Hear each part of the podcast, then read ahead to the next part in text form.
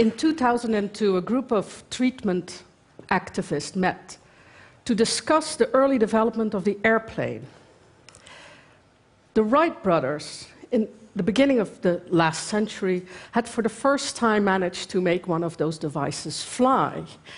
They also had taken out numerous patents on essential parts of the airplane. They were not the only ones. That was common practice in the industry. And those who held patents on airplanes were defending them fiercely and suing competitors left and right. This actually wasn't so great for the development of the aviation industry. And this was at the time that, in particular, the US government was interested in ramping up the production of military airplanes. So there was a bit of a conflict there. The US government decided to take action and force those patent holders to make their patents available, to share with others, to enable the production of, um, of airplanes. So, what has this got to do with this? In 2002, Nelson Otwoma, a Kenyan social scientist, discovered he had HIV and needed access to treatment. He was told that a cure did not exist. AIDS, he heard, was lethal and treatment was not offered. This was at the time that treatment actually existed in rich countries. AIDS had become a chronic disease. People in our countries, here in Europe, in North America, were living with HIV, healthy lives. Not so for Nelson. He wasn't rich enough. And not so for his three year old son, he discovered a year later, also had HIV.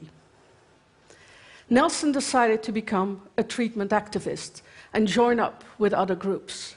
In 2002, they were facing a different battle.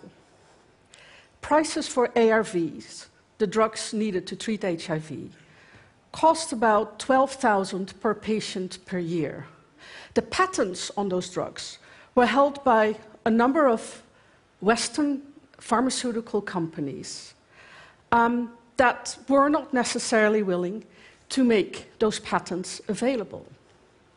When you have a patent, you can exclude anyone else from making, um, from, from producing or making low-cost versions, for example, available of those, uh, of those medications. Clearly, this led to patent wars breaking out all over the globe. Luckily, those patents did not exist everywhere. There were countries that did not recognize pharmaceutical product patents, such as India. And Indian pharmaceutical companies started to produce so called generic versions, low cost copies of antiretroviral medicines and make them avail available in the developing world. And within a year, the price had come down from 10,000 dollars per patient per year to $350 per patient per year. And today, that same triple pill cocktail is available for $60 per patient per year. And of course, that started to have an enormous effect on the number of people who could afford access to those medicines. Treatment programs became possible, funding became available, and the number of people on antiretroviral drugs started to increase very uh, rapidly. Today, 8 million people have access to antiretroviral drugs. 34 million are infected with HIV. Never has this number been so high, but actually, this is good news because what it means is people stop dying.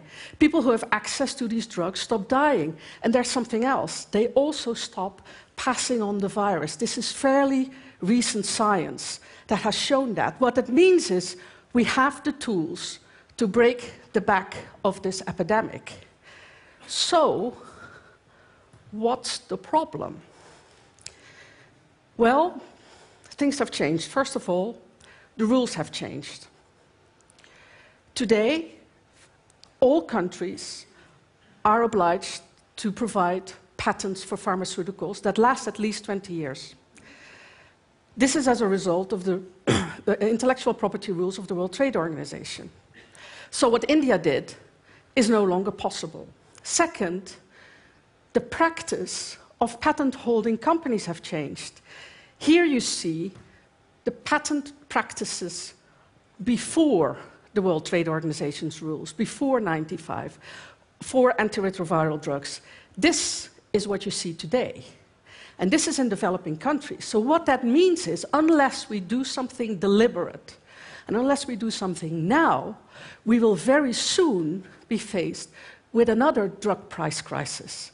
Because new drugs are developed, new drugs go to market, but these medicines are patented in a much wider range of countries.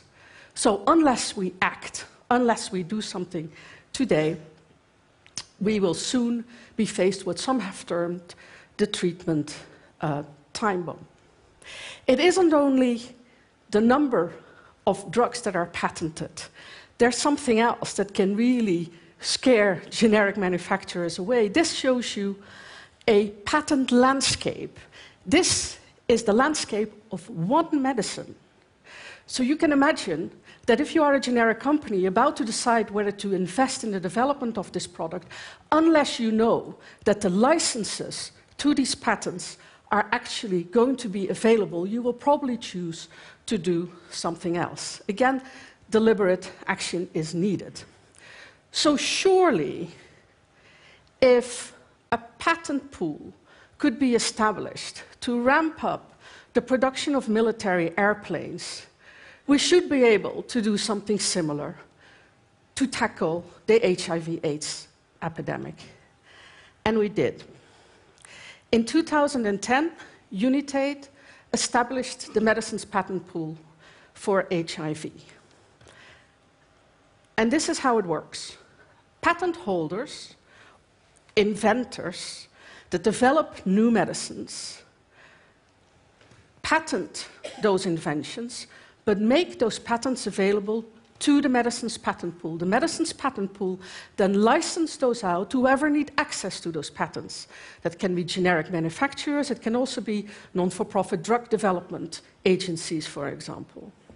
Those manufacturers can then sell those medicines at much lower cost to people who need access to them, to treatment programs that need access to them. They pay royalties over the sales to the patent holders, so they are remunerated for sharing their intellectual property.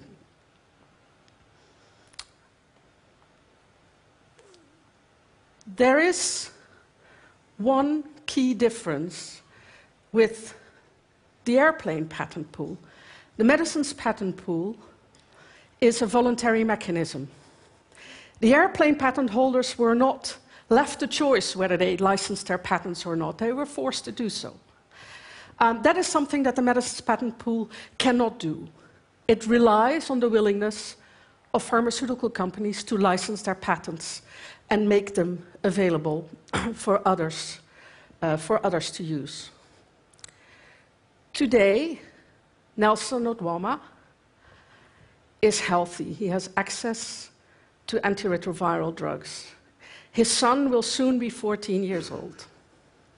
Nelson is a member of the expert advisory group of the medicines patent pool. And he told me not so long ago, Ellen, we rely in Kenya and in many other countries on the medicines patent pool to make sure that new medicines also become available to us. That new medicines, without delay, become available to us. And this is no longer fantasy. Already, um, I'll, give you an example. In August of this year, the United States Drug Agency approved a new four in one AIDS medication. The company Gilead, that holds the patents, has licensed, licensed, the intellectual property to the medicines patent pool.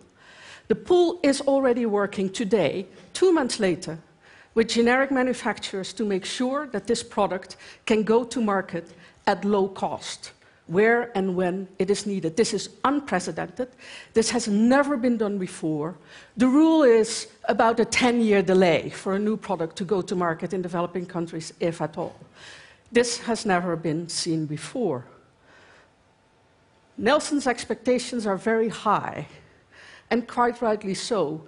He and his son will need access to the next generation antiretrovirals and the next throughout their lifetime so that he and many others in Kenya and other countries can continue to live healthy, active lives. Now, we count on the willingness of drug companies to make that happen. We count on those companies that understand that it is in the interest, not only in the interest of the global good, but also in their own interest, to move from conflict to collaboration. And through the medicines patent pool, they can make that happen. They can also choose not to do that, but they, those that go down that road, may end up in a similar situation the Wright brothers ended up with early last century, facing forcible measures by government. So they better jump now. Thank you.